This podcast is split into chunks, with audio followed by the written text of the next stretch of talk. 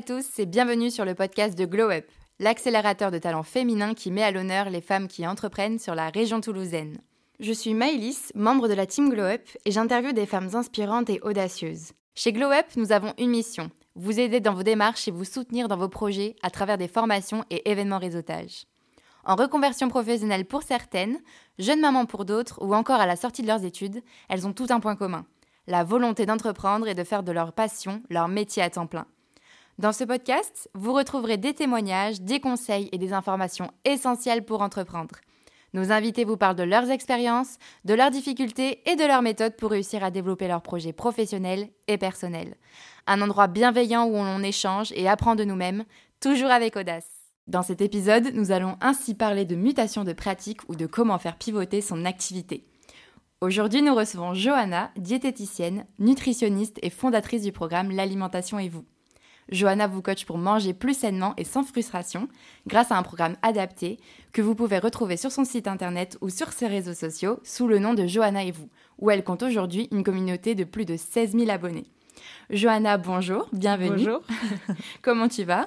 Je vais très bien et toi? Bah écoute, super, je suis ravie de te recevoir aujourd'hui pour ce deuxième épisode du podcast. Mm. Alors déjà, est-ce que tu te rappelles, tu es déjà passé au micro euh, du podcast de Glow Up il y a deux ans et demi. Mm. Euh, qu'est-ce qui a changé dans ton activité euh, depuis avril 2019 bah, il s'est passé beaucoup de choses depuis euh, avril 2019. Euh, je pense que quasiment toute mon activité a changé parce qu'à l'époque où j'ai enregistré euh, ce podcast avec vous, c'était, enfin, mon activité, c'était des consultations assez classiques de diététicienne, nutritionniste. Et depuis, mon activité a complètement changé puisque maintenant, je gère un programme de rééquilibrage alimentaire en ligne. Donc voilà. Voilà, qui s'appelle du coup L'alimentation et vous, Exactement. que tu as lancé donc il y a deux ans, c'est ça? Ouais, de, ben, bientôt trois ans. Deux ans et demi, ouais. Et est-ce que du coup, tu peux nous parler un peu de ce nouveau programme, enfin de ce programme que tu as lancé et euh, de ce qui t'a motivé à sa création, euh, de, en plus de ton activité de diététicienne? Complètement. En fait, c'est un peu la suite logique, je dirais. Euh, quand j'ai fait des consultations pendant deux ans et très vite, je me suis rendu compte que mes clientes avaient tout un problème commun. ce problème, c'était le manque d'idées repas. Euh, je leur donnais, moi, quelque chose d'assez théorique, même si c'était personnalisé. Quand on va chez une diététicienne, on ressort avec un programme personnalisé, avec euh, un grammage en termes de féculents, en termes de légumes, en viande, etc. Mais après, c'est difficile de s'approprier ça et de voir ce que ça peut donner concrètement dans l'assiette. Et donc, quand j'interrogeais euh, mes clientes sur ce qu'elles mettaient dans leurs assiettes, je me rendais compte que c'était souvent trop frustrant, enfin trop régime en fait, euh, qui n'avait pas ce côté gourmandise et donc forcément elles s'essoufflaient au bout d'un moment et euh, elles avaient, enfin voilà, elles retombaient un peu dans le cercle vicieux du je me prive pour perdre du poids. Euh, je me suis posée et j'ai réfléchi sur comment je pouvais les aider au mieux pour dépasser un peu ça. Et est venue l'idée des menus que j'ai testés et qui a plu. Donc voilà, c'est un peu comme ça qu'est né le programme L'alimentation et vous. Et donc, du coup, cette, ce programme-là, tu le proposes uniquement aux femmes? Sous quel format? Explique-nous un petit peu. Alors, depuis le début, ma cible, c'est vraiment les femmes. Euh, pas vraiment de limite d'âge. J'ai des femmes de 18 jusqu'à 60 ans, voire plus. Enfin, il n'y a pas vraiment de limite d'âge. L'idée, c'est de faire comprendre aux gens le plus simplement possible qu'on peut manger équilibré et gourmand et que surtout, le fait de manger équilibré et gourmand peut amener à une perte de poids quand on le met en place dans le quotidien, et euh, simplifier la charge mentale. Donc pour ça, le programme, euh, toutes, les, toutes les semaines, mes clientes reçoivent euh, une semaine de menu équilibré et gourmande, avec les recettes associées et la liste de courses. Tu te places vraiment comme coach de vie, coach de nutrition pour tes clientes Je dirais plutôt coach de nutrition parce que je reste vraiment quand même dans la mhm. partie alimentation. je vais pas trop sur le développement personnel, même si sur mes réseaux sociaux j'en parle beaucoup parce que c'est un sujet que, que j'estime beaucoup. Mais euh, voilà, je suis pas. Après, c'est vrai que souvent l'alimentation est souvent liée aussi au développement personnel, euh, dans, dans, le développement de chacune. Donc euh, c'est vrai qu'on peut un peu lier les deux. surtout sur tes réseaux sociaux, c'est vrai que tu en parles beaucoup. Mm. Tu es très investi aussi de ce côté-là. Donc c'est vrai que du coup, on se sent peut-être plus investi que sur une diététicienne qui ne pratiquerait justement que son activité. C'est possible. Après, c'est vrai que la bienveillance, c'est une de mes qualités primordiales. oui. Voilà. C'est vraiment une de mes qualités, la, fin, de, de, mes valeurs, je dirais, euh, la bienveillance. Je déteste qu'on me juge, donc je n'ai pas, enfin, j'estime que j'ai pas à juger les autres. Et euh, l'alimentation, ça touche, comme tu le dis, beaucoup à l'estime de soi, à ce qu'on, voilà, ce qu'on peut ressentir au plus profond de soi. Et donc voilà, chacun a est légitime de, ressentir ce qu'il ressent en fait. Et donc le développement de ce nouveau projet, il a forcément dû euh, te mettre euh, à l'épreuve de nouveaux challenges, de nouveaux défis. Euh, explique-nous un petit peu les défis auxquels tu as dû faire face dans ce développement de ce projet. Mmh, complètement. Ça n'a rien à voir du coup avec ce que je pratiquais en mmh. fait au début où, j'ai lancé ce programme. C'était un PDF que j'envoyais chaque semaine. Donc je créais un PDF que j'envoyais chaque semaine à toutes les, tous les utilisateurs et qui pouvaient télécharger en sans limite de temps via un drive en fait. Ils avaient un lien drive qu'ils pouvaient télécharger tout le temps. Et euh, assez rapidement, je me suis rendu compte que c'était euh, compliqué pour les utilisateurs de retrouver une recette si elle avait été faite euh, 3-4 semaines avant. En termes d'organisation, utilisation client, c'était pas très pratique. Donc j'ai voulu développer une solution digitale assez vite, mais je me suis confrontée euh, au développement web et euh, c'est un domaine que je ne connais pas du tout, donc c'était assez dur euh, de se renseigner, de trouver les bonnes personnes avec les bons conseils et de sortir quelque chose de qualitatif. Quoi. Donc ça a mis à peu près un an et demi le temps de réaliser ce projet. Donc ça, c'était vraiment ma première, première contrainte. Et puis, le deuxième défi que j'ai eu à réaliser, ça a été le passage d'auto-entrepreneur à entreprise, parce que ça a accompagné un peu le développement de, cette activité du programme. Suis passée là en janvier 2021 en entreprise et j'ai changé de statut. Donc voilà, j'ai été bien entourée aussi pour ça, mais c'est une logique qui est un peu différente, elle aussi. Et donc, euh, dans ce programme et dans ton activité, est-ce que du coup, tu as fait appel à d'autres professionnels ou tu as vraiment dû te former toi toute seule euh, dans ces nouvelles tâches? Est-ce que tu as dû développer de nouvelles compétences justement pour euh, pouvoir développer ce nouveau projet qui est très différent de ce que mm. tu fais normalement en tant que nutritionniste? Est-ce que tu as fait appel à mm. d'autres personnes? Complètement. Bah, je me sens d'ailleurs à l'heure actuelle plus entrepreneur que diététicienne nutritionniste. Tout entrepreneur se forme au quotidien, ça c'est sûr. Et puis, j'ai dû développer beaucoup de compétences. Je me suis entourée aussi parce qu'après, chacun son métier notamment pour, euh, pour le développement. J'aurais jamais pu créer l'application euh, toute seule, enfin la web app. Voilà, elle a été euh, créée à l'aide de développeurs, de deux développeurs, un développeur pour un peu le côté technique, un développeur front, donc qui s'occupe vraiment du design, et un développeur back qui s'occupe vraiment de comment fonctionne l'appli derrière. Et heureusement qu'ils étaient là et qui m'ont aiguillé sur les choix. Après, je suis quelqu'un qui aime bien maîtriser quand même la chose, donc je j'apprends beaucoup aussi, j'essaie de m'intéresser en tout cas à ce que je fais. Avoir une multiple casquette, du coup, pour un peu développer. Quand on est entrepreneur aussi, ça. tombe un petit peu sous le sens et on est un peu aussi confronté à ça. Mm, euh, et donc, euh, suite à ton programme, l'alimentation et vous, comment est-ce que tu as pu le communiquer là-dessus et le faire mm. connaître? Est-ce que tu avais déjà une grosse communauté sur Instagram? Est-ce que c'est grâce à ce programme-là que tu as pu développer ta communauté? Mm. J'ai vu aussi que tu avais euh, une chaîne YouTube où tu communiques aussi un petit peu là-dessus. Donc, et tu as participé aussi à d'autres podcasts. Est-ce que ça t'a servi en tant que support de communication un petit peu pour ça? Complètement. la chaîne YouTube, elle est un peu à l'abandon, hein, pour être honnête. ça fait longtemps que j'ai pas posté de vidéo parce que ça prend beaucoup de temps de faire une vidéo locali, de la poster. Je développe mon activité principalement sur Instagram. Enfin, je communique principalement sur Instagram. Je me suis essayée un peu à Pinterest, mais ça prend beaucoup de temps aussi et je manque de temps. Euh, je préfère faire une chose à la fois, mais la faire bien plutôt que d'en faire plusieurs. À l'heure actuelle, c'est vraiment Instagram en priorité. Pour faire connaître le programme, j'ai aussi plusieurs ambassadeurs. J'ai fait appel à l'influence. C'est comme ça que je me suis fait connaître aussi au début euh, sur Toulouse. J'ai fait appel à une influenceuse qui m'a aidé euh, à, mon développement et le programme a contribué. Au moment où j'ai lancé le programme, je me souviens plus vraiment, mais je crois que j'étais aux alentours des 10 cas. Euh, sur Instagram.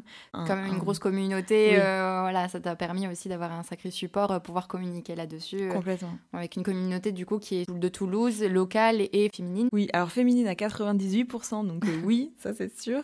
locale, pas vraiment en fait, parce que le programme il est proposé en ligne, donc dans toute la France. Et j'ai à peu près 30% de Toulousaines dans ma communauté, donc voilà. Moi aussi j'étais un peu étonnée, je pensais plus au début, mais... Tu te développes au niveau national aussi, donc c'est top. Exactement. Et donc est-ce qu'aujourd'hui tu peux dire que ton programme, alimentation et vous a pris le dessus sur ton activité professionnelle, mm. donc de diététicienne et nutritionniste euh, complètement. Euh, je, à l'heure actuelle, comme je te disais, je me sens plus entrepreneur, voilà, chef d'entreprise pour ce projet plutôt que diététicienne.